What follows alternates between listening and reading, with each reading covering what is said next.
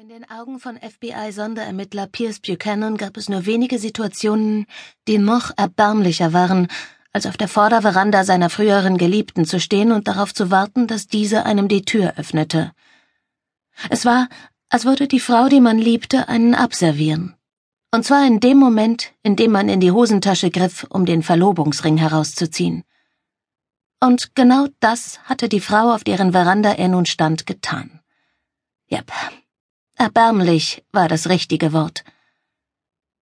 Wenn sein bester Freund ihn nicht gebeten hätte, nach seiner kleinen Schwester zu sehen, dann stünde er bestimmt nicht hier. Er hob gerade die Hand, um noch einmal an Madisons Haustür zu klopfen, als ein Mann aus dem Garten des Hauses um die Ecke schoss und zur Straße rannte. Eine Frau mit schulterlangem dunklen Haar sprintete hinter ihm her. Pierce biss die Zähne zusammen. Klopfen war sinnlos. Madison war nicht zu Hause. Stattdessen jagte sie einem Mann über die Straße hinterher. Er kniff die Augen zu Schlitzen zusammen, um besser sehen zu können. Stammte die deutlich sichtbare Wölbung unter dem Jackett des Mannes etwa von einer Pistole? Was zur Hölle hatte Madison vor? Wollte sie unbedingt sterben? Mit einem Satz sprang er über das Verandageländer und kam mit schmerzenden Knien und in kauernder Haltung auf dem tiefer gelegenen gepflasterten Weg auf. Seine Knie pochten und erinnerten ihn unsanft daran, dass ein 35-jähriger Bundesagent sich nicht mehr Distanz erlauben konnte, zu denen ein 20-jähriger in der Lage war, der gerade seine Ausbildung an der Akademie abgeschlossen hatte. Er rief Madison wegen der Pistole eine Warnung zu, doch sie reagierte nicht. Entweder hatte sie ihn nicht gehört, oder sie war zu starkköpfig, um seinen Worten Beachtung zu schenken. Er tippte auf das Letztere. Unten an der Straße parkte sein Pontiac und im Handschuhfach lag seine 9mm Pistole. Leider rannte Madison in die entgegengesetzte Richtung. Zu weit. Nicht genug Zeit. Er stieß ein frustriertes Seufzen aus und sprintete über den Rasen von Madisons Vorgarten. In etwa 50 Metern Entfernung rannte sie über einen der gepflegten Pfade des Forsyth Park, dem bewaffneten Unbekannten hinterher. Touristen kletterten aus einer hellblauen Straßenbahn. Wie eine chaotische Gänseschar stoben sie vor Madison auseinander und äußerten schnatternd ihr Missfallen, während Madison und der Mann hinter einer Baumgruppe verschwanden. Pierce setzte über eine Bank mit einem Rentnerpaar und brüllte eine Entschuldigung. Der Himmel vor ihm füllte sich mit einem weißgrauen Nebel, als eine Taubenschar direkt vor ihm aufflog. Er ruderte mit den Armen, um sie zu verscheuchen, und stürmte durch die Touristengruppe, die Madison nur wenige Sekunden vor ihm gesprengt hatte. Er rief eine weitere Entschuldigung und sprintete den Pfad hinunter, auf dem Madison verschwunden war. Panik überflutete ihn, als er ein Eichenwäldchen umrundete und plötzlich ein leeres, winterbraunes Feld vor ihm lag. Unwillkürlich blitzte vor seinem inneren Auge das Bild von Madisons zierlichem Körper auf, wie er mit gebrochenen Knochen, blutend und von Schüssen durchsiebt vor ihm lag. Bei dem Gedanken an eine Welt ohne diese attraktive kleine Besserwisserin durchzuckte ein scharfer, stechender Schmerz seine Brust. Sehr zu seinem Missfallen. Er verlangsamte seine Schritte und stellte sich gegen die neugierigen Blicke der über die Spazierwege flanierenden Passanten. Jede Wette, dass sie noch nie einen Mann gesehen hatten, der im Straßenanzug durch den Park sprintete. Das war auch ganz bestimmt nicht das, was er sich an diesem Morgen für den Tag vorgenommen hatte.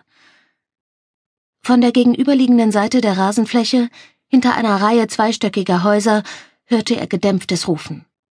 Er rannte auf das Geräusch zu und erreichte die Straße hinter der Häuserreihe gerade noch rechtzeitig, um zu sehen, wie Madison und der Mann in einer Seitenstraße verschwanden. Pierce bog in die Parallelstraße, um den Weg abzukürzen. Er hoffte, Madison einholen zu können, ehe sie den Unbekannten erreichte. Als er beinahe am Ende des Straßenblocks angekommen war, rannte er in eine Querstraße, die zwischen zwei Häusern hindurchführte, und kam schließlich auf einer engen Gasse heraus. Erleichtert stellte er fest, dass Madison sich mehrere Meter hinter ihm befand. Seine Erleichterung war jedoch nur von kurzer Dauer, da Madison im nächsten Moment stolpernd zum Stehen kam und kreidebleich wurde. Doch ihr erschrockener Blick galt nicht ihm. Ihr Blick richtete sich auf einen Punkt hinter seiner rechten Schulter. Er wirbelte herum. Der Mann, den Madison verfolgt hatte, flüchtete nicht länger. Stattdessen stand er nun mitten auf der Straße, das Gesicht von der Kapuze seiner Jacke verborgen, und zielte mit einer Pistole auf Madison. Böses Ahnd krampfte sich Piers Magen zusammen. Warum hatte er ausgerechnet heute darauf verzichtet, seine kugelsichere Weste anzulegen? Erbärmlich. Mit einem Hechtsprung warf er sich genau in dem Moment vor Madison, als der Schuss krachte. Madison stand neben dem Krankenwagen und beobachtete Pierce, der im Inneren des Wagens auf einer Tragbare lag, während ihm ein Sanitäter eine Mullbinde gegen die Brust drückte. Ihr stockte der Atem, als sie sah, wie die Bandage sich sofort hellrot verfärbte. Sie presste die Hand gegen die Brust. Ihre Kehle war wie zugeschnürt. Zum Glück handelte es sich um einen glatten Durchschuss, der keine lebenswichtigen Organe verletzt hatte. Was hatte er sich nur dabei gedacht, einfach so sein Leben aufs Spiel zu setzen? Für sie. Was hatte er überhaupt in Georgia zu suchen? Er sollte eigentlich zu Hause in Jacksonville sein, statt hier in Savannah den Helden zu spielen. Ihr Magen hob sich, als der Sanitäter eine frische Mullbinde gegen das aufgerissene Fleisch drückte. Sie hielt sich den Mund zu und versuchte, die Übelkeit zurückzudrängen. Bisher hatte der Anblick von Blut ihr nie etwas ausgemacht, aber das hier war Piers Blut. Der Gedanke daran, dass er verletzt war, und das auch noch, weil er sie hatte beschützen wollen, drehte ihr den Magen um. Wie in einem Horrorfilm lief vor ihrem inneren Auge noch einmal in Zeitlupe ab, was passiert war. Das Krachen der Pistole, das Pfeifgeräusch der durch die Luft sausenden Kugel, das abscheuliche, dumpfe Geräusch, mit dem Pierce zu Boden gegangen war. Er musterte sie mit gerunzelter Stirn. Alles in Ordnung mit dir? Wie kannst du dir jetzt Sorgen um mich machen? Du bist der, der angeschossen wurde. Ein amüsiertes Lächeln huschte über sein Gesicht. Das ist überhaupt nicht witzig, sagte Madison. Warum trägst du nicht deine kugelsichere Weste? Normalerweise trägst du sie doch immer. Du solltest nicht. Du solltest wirklich nicht. Du. Die Stimme versagte ihr. Ich hätte nie gedacht, dass ich dich eines Tages sprachlos erleben würde. Wer hätte gedacht, dass es so gefährlich sein würde, dich wiederzusehen? Beim nächsten Mal ziehe ich mir eine Panzerweste an. Hör auf, so zu tun, als wäre das hier witzig. Du könntest tot sein. Sein Lächeln verflüchtigte sich, und er warf ihr einen überraschten Blick zu. Mir geht's gut. Hör auf, dich deswegen fertig zu machen. Sie ballte die Hände zu Fäusten und sah hinüber zu den blitzenden Blau- und Rotlichtern der Streifenwagen, die hinter dem Krankenwagen parkten. Lieutenant Hamilton stand dort mit drei uniformierten Beamten und sprach mit gesenkter Stimme zu einem der Polizisten in einem der Streifenwagen. Obwohl er Madisons Aussage bereits aufgenommen hatte, blieb sein skeptischer Blick die ganze Zeit an ihr haften, während er mit seinen Männern sprach. Als er sie wenige Minuten zuvor befragt hatte, hatte er ihr ebenso wenig geglaubt wie bei dem Gespräch, das sie vor ein paar Tagen geführt hatten. Dabei hatte sie ihm die Wahrheit gesagt. Wenn auch nicht dieses Mal. Und wenn sie ihm die Wahrheit erzählte, würde er ihr ohnehin nicht glauben. Sie war nicht einmal sicher, ob sie sich selbst glaubte. Der Schütze konnte nicht derjenige sein, für den sie ihn hielt.